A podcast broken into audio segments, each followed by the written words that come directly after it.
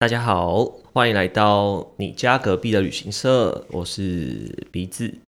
那今天呢，就是很高兴哦，我邀请到一位这个很这个真的是我前辈中的前辈哦。对，就是呢，他是我旅游业就是业界的前辈，那他也去过很多地方。我们今天呢，想要来聊一下，呃，他在斯洛维尼亚工作的这个部分呢。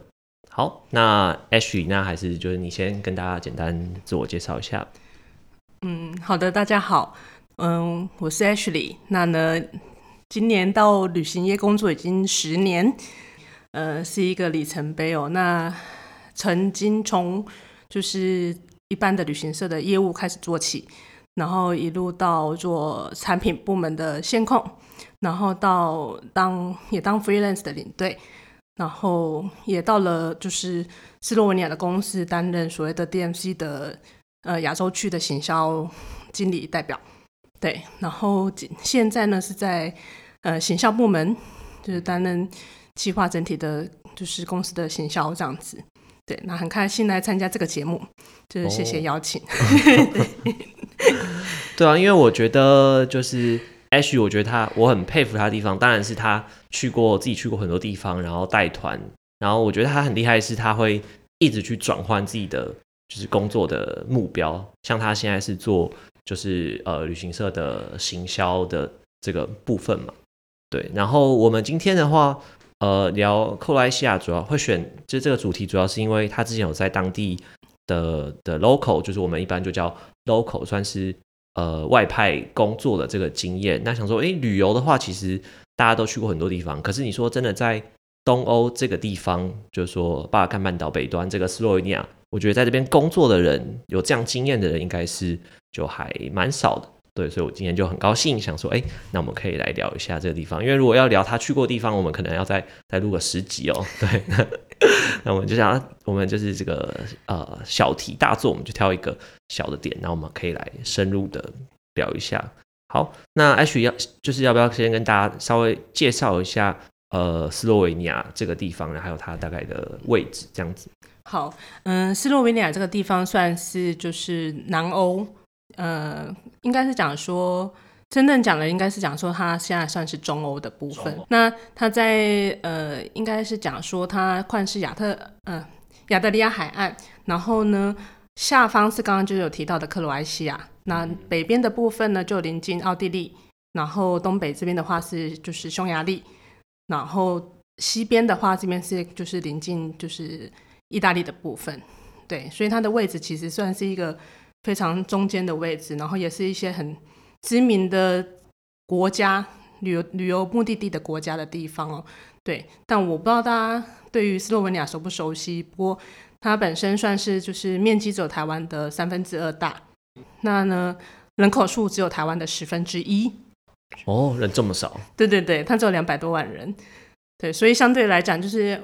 呃去年疫情。爆发的时候，大家都会来关心我说：“哎，那斯洛文尼亚的状况怎么样？”我就说：“嗯，他们相对来讲应该还好，因为呢，他平均走一公里可能只会碰到不到七十五个人。本来那个社交距离就很远。对对对对对，而且他们其实不太喜欢住在城市里面，他们是一个非常喜欢大自然的国家。对，那呃，基本上呢，土国土面积大概有一半以上都是山。”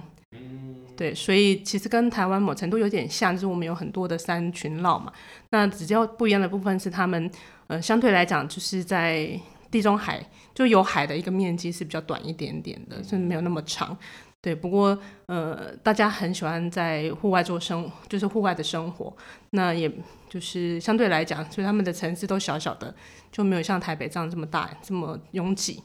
算是一个非常可爱的国家。哦，所以当地的话，可能他们的产业就是可能也像观光业，就算还蛮发达的，对不对？可是其他相相对可能就没有那么那么。对他们主要其实算是就是旅嗯观光旅游业的确是非常的重要。那另外就包括像是那个农牧业，他们的气势非常好吃。然后另外还有葡萄酒，就是他们酒的产业也蛮蛮多的，就是在他们的那个。靠近匈牙利、奥地利这一块的，呃，北边的区域有有一个非常漂亮的那个呃 wine road，就是他们叫做葡萄酒香之路，就沿路都是就是产葡萄酒的地方，所以他们的确在农产品，然后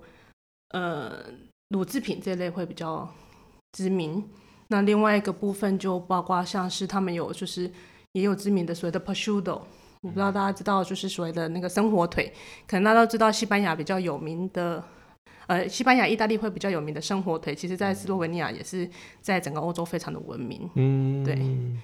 对，因为想说这个地方，因为它可能像除了他们农牧业，可能就是当地他们自己的人嘛，然后观光业，所以想说，可能一般应该台湾人比较少会是去被派到这边工作，可能跟你说一些呃欧洲的那些工业国啊，或者是印度啊，或是南美洲这种。就是这种呃大国就比较少外派经验，所以想说那今天可以来聊一下这个。好，那 H E，那你当时在那边主要的，就是说呃的工作是做什么？就是你们这间公司是做什么的？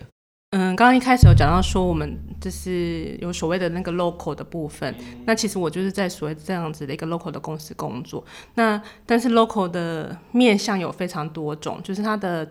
它可能有非常大型的一个 local，就是专门。呃，工作只负责就是简单的做呃旅行的接接待这样子。那我们公司算是一个比较在地，以呃巴尔干区的旅游目的地为主。那我们其实会讲它叫做 Destination Management 呃 Management Company，那俗称是 DMC，也就是说所谓的目的地管理公司。那我们所做的部分旅游一定是其中的一块，可是我们也会接待大型的会议，或者是说有。呃，其他国外的团体来参访，包括说到呃，刚刚讲到说我们生火腿的工厂工作，有很多其他国家可能想要参想要了解这个产业，他们也我们也会做就是这样子一系列的一些呃接待的一个服务，然后甚至也有所谓的呃，包括说我们在当地，它有很多就是考察的单位，我们也都会去做所谓的服务，就是只要跟这个国家有相关需求。我们都可以做，那也还有一个蛮有趣的是说，包括像说斯洛维尼亚本身，它其实有很好喝的泉水，天然的泉水。嗯，我们可能听过很多北欧的矿泉啊，或其他区域，那斯洛文尼亚本身也有。那我我们就协助做推广。就也推广它的产业，把这个矿泉水带到其他国家去，然后一起推广给当地的民众。所以，我们算是蛮多元化的。嗯，对对，因为像是我一开始我在跟 Ash 聊天，因为对于我们之前在旅行社来说，可能 local 的公司就是我们就是接触他们安排团体的这些饭店啊，他帮我们订饭店啊，然后可能有时候一些餐啊，或者订一些就是什么一些门票啊什么这些的。对，但是好像说。H 他们在做的是更多元的，就比较像是类似可能一个政府的观光局，或是配合，然后去推广这个国家或是这个地区的旅游嘛，对不对？对，其实刚刚有讲到一个点很不错，我觉得就是我们不是政府的观光单位，但是政府会跟我们合作，就是我们可以帮他整个国家做所谓的国家行销。那其实对一个国家行销最容易入门的，其实就是旅游，旅游，所以旅游是最大的一宗。但是我们也推广其他产业，所以这是蛮有趣的地方。哦，就希望透过旅游带动，就是你刚刚说可能火腿啊，或者什么其他的。对对对，对，就是我我记得我曾经花一天的时间，不好意思，我曾经花了一整天的。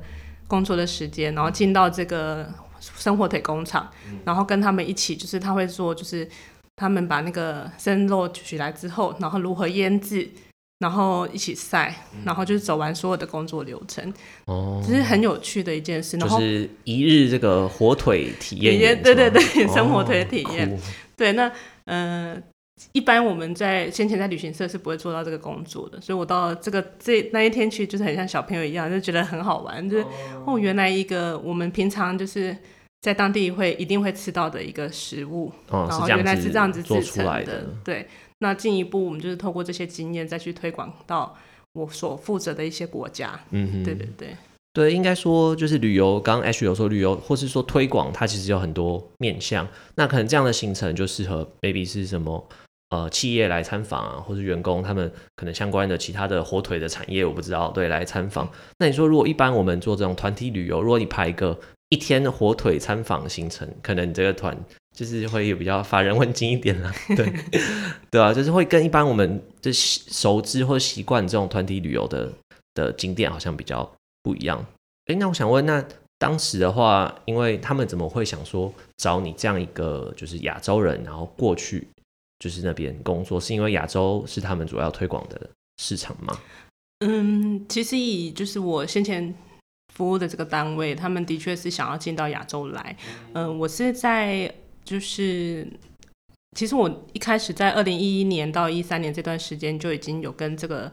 公司服务过了。我觉得那时候还在台湾的旅行社，那负责的也就是中西欧、东欧、南欧这边的一些线路。那我们在斯洛文尼亚、克罗埃西亚这条路上，其实整年度有蛮不错的成绩。那因为我我我的确就是一直会有自己的生涯规划，所以我刚好到一个时间点，就是我觉得说，哎、那这个职务上我已经就是学习的差不多了，也觉得有一些经验了，想要再尝试新的挑战。那当我决定要做这个转换的时候，他们就来邀请我，要不要加入他们的一个推广的团队。那我这边就是评估了之后，觉得哎、诶是一个蛮有趣的，就是挑战，所以就决定接受这个工作这样子。对啊，而且我记得你就是我们那时候聊，你说你其实是蛮长的时间要到处跑来跑去，所以你在那边你是没有租房子，你是没有，你都住饭店对不对？对就是，就是没有一个一个固定 固定的住所。居所，就你可能不像一般外派还要去弄房子啊，然后什么水电费，然后开户，就是很多生活琐事嘛。对，因为呃，其实开始接受这个工作之后，呃，就马上先到总公司去，然后待就是待了两个月的时间。那我们去做一些就是当地的一些参访了解，然后甚至跟一些政府机构这边做接洽面谈这样。那等到就是大概熟悉了这些当地的事物，还有他们的一些想法之后，我其实就开始在亚洲跑。基嗯，亚洲的基本的就是我的 base 还是在台北，那但是我会跑中国，然后会到香港啦，然后澳门啦、新加坡啦、马来西亚啦，然后越南啦这些区域，等于是亚洲区的区域，其实都就是会需要做去做拜访，就我们会有办所谓的那个大型的展览会，然后可能要上台做一些所谓的就是说呃推荐这个国家有什么地方好玩，然后有什么地方推荐的，然后还有什么商业的机会可以去去合作，然后就是这样不断的在不同的城市去跑不同的展，然后拜访当地的厂商，对。对，所以也就是因为这个缘故，所以我我每次回到，我可能一年固定都会有一段的时间都需要回到斯洛维尼亚去，那但是我不会有特别的住所，公司通常会帮我安排在城市区里面的一个旅馆。我们有长期签约的，我就会就是住在那边，可能一次就是住一个比较长的时间，然后到公司上班，然后到再跟去跟各个厂商做会面会谈这样子。嗯嗯，哦，还蛮有趣的。那你觉得就是哎、诶所以你当时就是参加可能亚洲各区的这个旅游展，对，那你觉得就是就是说，像这不同的国家有没有觉得哪个国家特别难推广，或者觉得跟台湾的旅行社，哎、这样会不能讲嘛？哦，好，就是说在跟台湾旅行社配合，因为嗯、可能就我所知，像斯洛维尼亚、克罗埃西亚这边巴尔干的旅游，好像也是可能近十年内才慢慢的就是被大家知道，然后去发展起来嘛，对不对？呃，应该是讲说，其实就我这边了解到的，就是整体的斯洛维尼亚的旅行的情况，大概其实是两千年听说台湾就开始有团体去旅行了，可是那时候的团数非常非常的少，可能一年只有一团到两团。哦，那真的很少。对对对，那后来慢慢的就是去了解原因，有在那个当时候，其实台湾它针对去呃巴尔干区，就是我们讲的斯洛文尼亚、克罗埃西亚，甚至就是其他下面的一些国家，我们都需要分别做签证。哦，那时候还没有免签。对，那时候还没有免签，嗯对，所以我们其实要去到那边，相对来讲是比较困难的。尤其斯洛文尼亚的前身其实算是共产主义下面的国家，然后在一九九一年六月二十五之后，他们才瓦解嘛。所以在两千年那时候，其实前十年斯洛文尼亚或者是克罗埃西亚，就是整体来讲，它还不是那么利旅游观光。然后后来慢慢的建设，然后到调整，他们比较，他们在一九九一之后陆续就是开始积极的加入欧盟。然后二零零四年斯洛文尼亚开始就是正式成成为欧盟。然后到二零一一克罗埃西亚才是欧盟的一部分。那这中间有点有趣的地方是，其实呃，以亚洲的呃旅客们来说，他们比较认识的其实是克罗埃西亚。然后也比较知道多多一点的地方去克罗西亚玩，所以斯洛文尼亚常常是一个大家比较忽略的地方。就到现在为止，其实大家平常大概行程安排下来只会有三天是在斯洛文尼亚的地方，那相对来讲的确是比较可惜。那因为这样的情况下面，所以呃，真正到了二零一一年之后，克罗埃西就是克罗埃西亚它免签，然后才带动大量的大家去旅行。哎，大家去克罗埃西亚，那就顺便去一下斯洛文尼亚。这样子，对对对。那我我想要补充一下是，就是也不能算是免签啊，其实就是因为它加入欧盟嘛。那欧盟是就是我们算是生根和国家里面之后，它才开始慢慢的就是大家开始注意到这个地方。那因为旅行社就了解到说，哎，我们不需要那么麻烦的手续了，所以就大量比较愿意去推广。对对对，所以二零二零一一三就是那时候我们在当地的时候很有趣，可能开放的第一年整年度只有六千个旅客，六千个团体旅客。到了二零一二年那一年，就到了就两倍了，就已经超过一万二，然后逐年就一直增长上来。对啊，对，因为确实，因为克罗埃西亚它毕竟它有很长的，就是亚得里亚海岸线嘛，然后就是大家会觉得好像就是去那边度假会比较吸引力。那它有十六湖国家公园，所以确实好像跟斯洛文尼亚比起来，大家就是一般人可能觉得，哎，克罗埃西亚会比较相对比较有吸引力，想说哎可以去这边玩。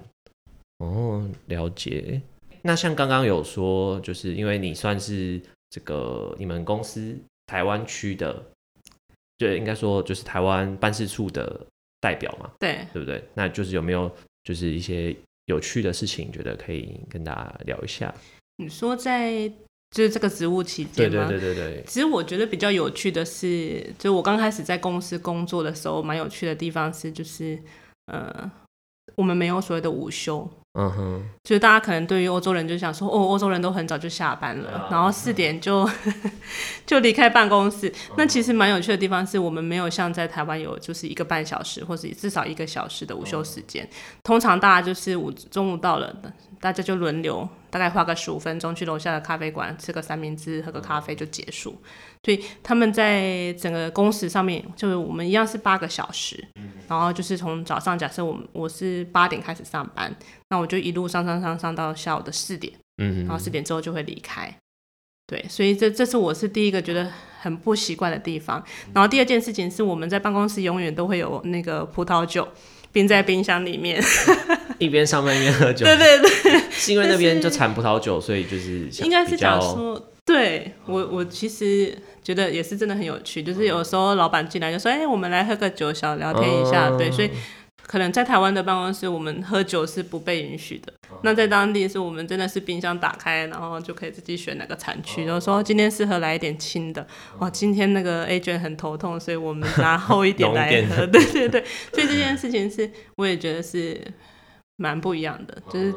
我不能说它可能代表说斯洛维尼亚的公司，但是至少就是我在这三年里面，我只要回办公室去，就是大家会很习惯，就是有个酒啊，有个茶在旁边，是一个比较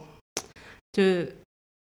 又要生活也要，就是又工作也要生活那种的那种概念。哎，那当地是不是就是很喜欢？他们也喜欢喝喝咖啡啊？好像欧洲人他们都都蛮喜欢喝咖啡的嘛。对，嗯，我们也会有所谓的早茶时间。早茶，早茶大概是在十。点十点半左右，就是时间到，大家就会去那个，就是我们有一个小的那个 cafeteria 的地方，然后就去喝个茶这样子，或者是喝个咖啡，然后下午三点，大概两点多三点再去喝一杯。对对对，所以其实大家是习惯了，就是可能是说，哎，如果想要稍微休息一下，就会去喝一下咖啡。嗯，对啊，但但老实说，斯洛文尼亚的咖啡还蛮好喝的，因为它是有就是奥地利这边。来的厂商，对，那往克罗埃西亚的咖啡可能就没有像我们台湾这么好，可是大家还是很喜欢喝咖啡，所以就是它是一个文化，但是好不好喝不一定，就看个人的口味这样。对，那像是你在当地，虽然说你住饭店，但是你还是会可能需要去偶尔去买菜啊，或是自己煮东西的这种情况，那你觉得跟就是说它的方便啊，然后物价什么跟台湾相比呢？嗯。在斯洛文尼亚买菜的时候，其实不太会去超市，大部分的人都会去他们早上的早市，市场大概是从七点到中午的十二点，那有些摊贩会到一两点。他很喜欢新鲜的蔬果，因为刚刚讲到说，其实他们的洛农业农业其实算是也是蛮发达、蛮发达的，对。那所以他们有很多自己新鲜的蔬果，就我最就是最喜欢的就是他们有新鲜的那个无花果，就市场就可以买到无花果，新鲜的。对，然后还有就是蓝莓啦、草莓啦、樱桃啦这些水果，在当地都是算是很物美价廉。就台湾好像那个一小盒樱桃就要一一九九。对啊，因为在奥地利也是啊，就那些什么草莓，然后什么蓝莓都都是很便宜，就是你到处都都买得到。所以就是。对，那他们也产柑橘，就是十月份有很大量的柑橘，所以其实他们的那个蔬果也是很丰富，所以在在早市的地方，就是大家很早上都会很看到很多，就是婆婆妈妈们，甚至有一些爸爸们会去到。市集里面去买菜，哦，对，那呃，刚刚讲过说，就是其实老实说，因为他他们受到奥奥地利的影响蛮深的，然后首都其实也蛮观光化的啦，所以它的物价其实可以说跟奥地利差不多。哦，那蛮高的，可或者是就是可以稍微再便宜一点点。可是刚刚讲到说水果的部分，只要他们自己产的就很便宜，对，所以还是要看说就是它不同的品相品相来来看，对，那。嗯，洛龙刚刚讲到一个有趣的东西，在在就是斯洛斯洛文尼亚的首都有个呃叫做卢比亚纳，它的那个超它的市集旁边就有一个专门卖那个牛奶的牛奶机。我们可能一般买牛奶都是已经瓶装好的超市，就是那种鲜奶嘛，杀菌完放在超市里面。但是在那个卢比亚纳的市集里面有一个专门的牛奶机，它就是像我们的那个贩卖机一样，然后早上就会有那个洛农。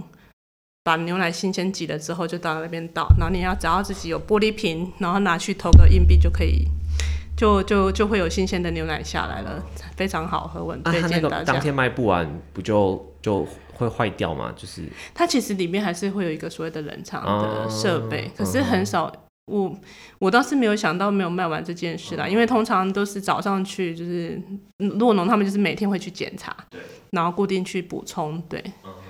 对，所以对，然后很便宜，这样，很很便宜，真的很便宜，比台湾可能不用三分之一的价格，然后又是很新鲜的牛奶，可以新新新鲜从农场，然后一路就来，就挤好马上到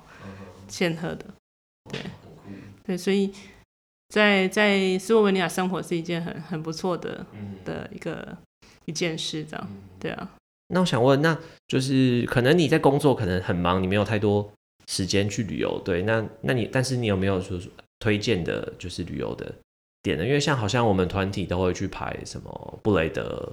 布雷德嘛，对，然后去坐船，然后还有一个 Cave，对，那个要去中午石洞坐那个小火车。再来就是一般团体的，就好像会排的行程。那就是你有没有推荐？或者说你觉得哎，这两个就很棒了，大家就先去这个就好了。对，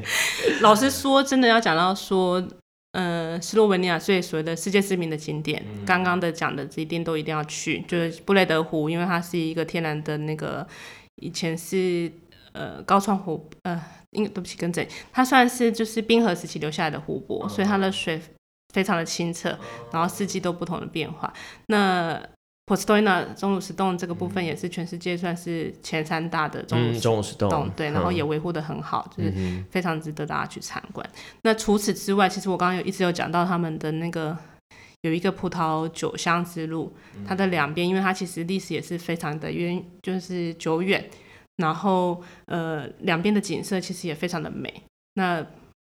但是因为它它离克罗埃西亚可能相对来讲比较远一点点，所以我们在台湾或者是在亚洲的行程当中很少会排到。嗯，但如果有机会，真的是可以往就是九香之路去走走，它整个那个风景跟地貌其实又是非常的不一样。嗯哼，对，然后再加上酒又好喝，所以我真的会推荐大家 可以去。但是这个好像就是可能要自由行的话，你会比较有时间去参加他们当地的 tour 这样子吗？嗯，自由行。对，那那当然希望未来的台湾也会出现有有可以开发，但在当地其实都蛮蛮容易去的。其实，呃，台湾可能没有那么熟悉这个区域，可是，在欧美来说，就是已经是非常流行，就是很多的欧美人士他们到这里，可能就会在一个就是农场，然后。大概住个一个礼拜、两个礼拜，然后就演骑着脚踏车，或者在那边可以泛舟，或是可以就是划独木舟，就这样子可以度过一个礼拜到两个礼拜的生活。对，所以是非常度假风格。然后每天的景色就是你可以去爬山，或者是你去葡萄园做做不同的活动。对啊，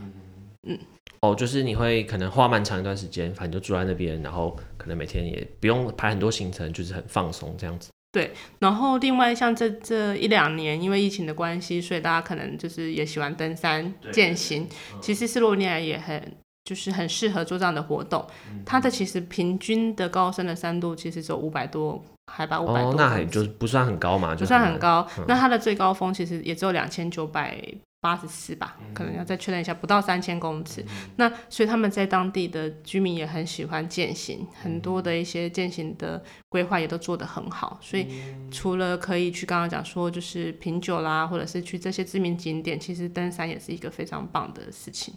哦，他们非常喜欢户外活动。户外活动，对，哦，对啊，因为好像这个就是可能真的是比较，就是你要自己去，或者你有时间才能去参加的这样的活动嘛。对，这这希望有一天，这就是大家就是会比较容易可以去到这些地方。其实真的不太难，因为刚刚讲说斯洛文尼亚的这个区域，斯洛文尼亚的土地面积大概只有台湾的三分之二，嗯，其实所以很多景点就是只要一个小时、一个半小时车程就可以到了。嗯哼，对，那所以嗯。比较可惜的，现在是如果大家讲说团体旅行的话，真的是台湾没有多少。因为重点还是在就是克罗埃西亚。但是如果有机会，就是因为我自己，我自己在我去过，就以领队的立场，我去过这个地方十九次，我就是带了不同的客人去到斯洛维尼亚去，所有的人都告诉我说，他们想要再回来，然后就像刚刚我们的旅游方式再去做，嗯，就觉得好像好像时间有点不够，有点可惜这样。对对对，所以有机会可以再到这里。嗯，好，那刚刚我们聊了一下，就是可能在那个斯洛文尼亚生活的部分，那我们再稍微回来一下，就是嗯，H 工作的部分。那觉得你是不是除了推广克罗埃呃斯洛维尼亚之外，你也会去就是协助可能巴尔干呃巴尔干其他的国家去帮他们做推广？因为毕竟可能对他们来说，就要找到可能像亚洲人会讲中文，然后又是愿意去推广旅游的合作的人，也没有那么容易。嗯。对，那时候其实我们分别代表了，就是整个巴尔干大概就是有四个国家的，就是观光局，然后就是到亚洲那边来做推广。其实，呃，以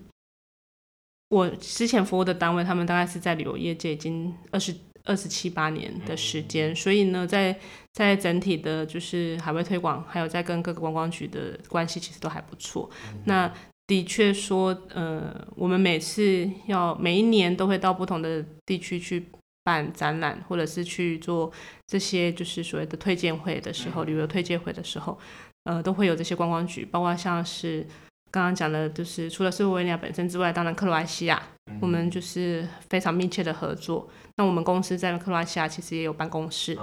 对，然后，嗯，接下来就到像是阿尔巴尼亚啦，然后甚至塞尔维亚。然后还有就是北呃北马其顿，然后还有那个 Kosovo 科索沃，就整的就是这个区域，我们其实都有代表。我们每一次出去，其实都是代表这四个国家，然后一起做推广这样子。对。哦，但是这样这样，你变成你那些当地的景点啊，或是饭店，你可能都要就是要有一个基本的认识嘛，就是你们还是要自己去跑这些饭店景点对，因为其实每一年我一定会回去，就是到各个国家去，然后去拜访我们主要合作的一些饭店，然后还有餐厅。对，然后还有一些旅游景点，对，就是要跟他们密切的劝，就是说明说，就是亚洲人的习惯是什么，对对对，然后就是双双边做沟通。要有那个热水壶啊，对对对，我们都在努力。我们每次去到饭店都会说，我们因为很喜欢喝热水，所以可不可以有那个热水壶？所以其实刚开始的时候比较困难，然后慢慢的陆续就是他们可以了解到亚洲的习性了。对啊，所以这这是每一年都要去沟通，我们也会去说，诶，那今年走下来，你们觉得有需要我们怎么样去跟亚洲的旅客做沟通的改善？那相对来讲，我们也会把就是我们收到亚洲旅客这边的一些回馈，然后也提提供给这些。就刚刚在讲到说，我其实不会有一个在卢比安娜固定的一个呃不会租房子的原因，是因为我其实大部分回去的时间大概哦，你要去跑饭店，对，通常两个礼拜是在办公室工作，然后接下来的时间就是到各个国家去跑。我们就是开着，就是同事们会开着车，然后沿路带我们每一站每一站去去跑，这样子。对啊，对，感觉能在这个地方开车公路旅行，应该是也蛮蛮棒的，对不对？对，只是嗯，这样讲好像也不太好，就是常常会听同事们说啊，这个是哪个国家来的的车主驾驶驾驾驶，嗯对，就是他们会开始讨论车上就是公路使用。欧洲公路旅行是一件很有趣的事情，是因为他们就是欧洲的国家的人开车都可以，就是各个公路上都可以跑嘛，所以你会在同一个公路上会看到可能哦，有不同国家的人，对对，不同国家的人，不同的国家的一些就是车子，然后他们就会开始讲说哪一个国家人开车怎么样，哪一个国家开车怎样。所以除了我们讲说路边经过的风景，其实还有一个很有趣的是公路上这些车子人嗯的人，就是很好很好玩，对啊。哦，哎、那我刚刚就想到一个点，就是像你们可能会跟饭店呃建议说，哎、你们会怎么做，然后会对可能亚洲旅客就是比较合适，或者做一些改善。那他们会愿意这样子做吗？因为好像就我的经验，就是可能像奥地利的饭店啊，他们就没有那么就是可能没有那么友善，或他们没有那么就是会不能说服务不好，或是他就是。他就是他就是这样嘛，不会像台湾或者日本，就是我们的服务态度是很好啊，然后他们不知道他们是会愿意这样去做调整的吗？嗯，老实说，应该讲说，就是要看每个饭店他们重视的是什么。嗯，一般来说，因为我们代表的其实还是团体旅客为主，那多数其实应该是想说到，至少是我我之前的几年的工作经验，他们其实都蛮愿意去了解亚洲旅客客的需需求是什么。嗯对，那当然还是会有遇到一些，就是可能他们的他们的主要的客户客重不是以团体旅游为主，他们就会比较没有那么重视。所以，对，因为嗯，老实说，我就是之前的经验，大概一天可以拜访二十几间饭店。哦，这么多，哦，对，我们的就是因为其实每个城市的饭店都很多嘛，所以我们主要的城市会用到的都要去拜访，所以我就一天开下来大概二十几间，可能百分之四。嗯、大概有可能二十几间下来，大概十几间他会愿意配，但还是会有一些饭店他没有那么有兴趣，或是觉得说，哎、我不需要，对，所以没有办法百分百啦。可是相对来讲，以我的经验，就是他们都蛮友善的，那他们也会反映说，那他们遇到的状况会是什么？嗯，对啊，嗯，对，但是刚刚讲到我们很需要的热水壶，对，其实一定要有热水壶，对对对，煮水器，对，第一年、第二年他们很难理解，所以没有。那慢慢的他们知道了，因为常常就是我们会需要去，早餐一定要有热水，对对对，然后他们现在就会有准备，所以有蛮多我们常配合的饭店，他们都已经有准备好。然后这件事还有包括电风扇，我们就是对因为其实欧洲的为什么没有冷气？对 欧洲的饭店跟餐厅，因为他们虽然夏天也很热，可是相对来讲时间比较短，所以当通常都大家的习惯就只要打开窗户，然后让它凉一下就好了。所以欧美的人士是没有吹冷气的习惯。对，那慢慢的我们去沟通之后，就开始他们会有准备。一开始是有电风扇，对我还永远记得那个在杜博尼克有一个地方的一个餐厅，非常高档哦。他们进去收费就是要，就是你用餐大概就是要从三千块起跳。那但是他们没有冷气，他们讲很天然，但夏天还是会有机会到就是三十八度的时候，哦，那很热，客人真的是很崩溃。然后我们就是有反应过后，他们隔年冰块吗？冰桶，No no no no no，我我我有听过是用冰冰桶放在那个有有的饭店里面，我下一团再去的时候就很可爱了，他就准备了两个那种那种那个凉风扇，就是里面会喷水的，然后喷出来嗯，的凉风扇给我们，然后大概是有我一个人的高，然后准备了两只，然后他们的那个餐厅经理还很高兴来跟我说，你看我帮你们准备了这个，这个 不是台湾那个老街大家都拿人手一机的这种哦很高凉风扇吗，看起来很高级，嗯就是那种就是很专业，它一吹出去大概就是可以整个房间都很凉这样子，哦对啊，所以。对，我觉得他们还是有在做，他们还是很努力，愿意去改。呃，刚刚讲的这间餐厅，其实第一年的时候，他们从来没有接待过亚洲旅客。第一个部分是因为他们其实是就是很高档，是当地的就是比较就是高级的餐厅，嗯对对对，所以他们一般接待其实也是很早就订满了。那亚洲的旅行习惯其实没有那么早嘛，对，所以我们不会那么早订餐厅。所以一开始的合作的时候，其实比较难订到他们的座位。嗯那后来慢慢的去沟通，台湾的 agent 也知道说，如果他要去这边用餐，他要预先先订，所以慢慢的就有机会。然后第一团很顺利的就是我我自己去带，嗯然后所以就会遇到这样的情况。那那一、那一次刚好是七八月，我连去了两团，就是我中间回台湾一天，然后隔天再去，然后就觉得很好笑，是我差了十天，那个店经那个餐厅的经理就跟我说，我去变出来两台电风扇，就非常得意的表情。可是这就跟我们文化的差异，嗯就是很多数的人家可能，或是多数的餐厅，他们没有所谓的电风扇，没有冷气这件事。对啊，所以我觉得这是虽然是我自己本身觉得很有趣的经验啦，就是在台湾就是非常普遍，很容易取得，你只要去隔壁的灿坤或者是去哪里就可以买到。到处都买得到啊。对，，但是你真的到杜波尼克这个地方，你真的很难得看得到。嗯哼，对，是很不一样的。对，因为像我们之前有遇过，就也是饭店夏天很热，对，然后我们当然事前我们就知道这间很热没冷气，到时候就是一定会被骂。对，我们就会先 先写信跟他说，请你准备。对，可到时候去，可能我们很团体很多间嘛，我们可能十几间，对，那他就说啊，我们没有那么多台，我们就只有五台。对，那我说，那你给我五台，我要给谁用，对不对？那也很尴尬，就是对，但就刚刚讲到说，因为对他们来说，就是他们他就跟你说、啊、开窗户，对，哦好，因为其实他们的早应该是讲说，欧洲这边毕竟它的天气比较干燥嘛，嗯所以它到傍晚之后就会开始变凉爽。那所以他们就会觉得说，他不需要这个。但应该说，我觉得他们的热也没有那么不舒服，是比较可以接受，就你不会一直对喷汗的那种。对嗯哼，对啊，这其实这是真的一个很不一样的点。就像我在欧洲的同事，他们也是每一年会来台湾嘛。嗯，那来的时候呢，他们都跟我要求，他们不要去有啊，他们要有室外空间的餐厅，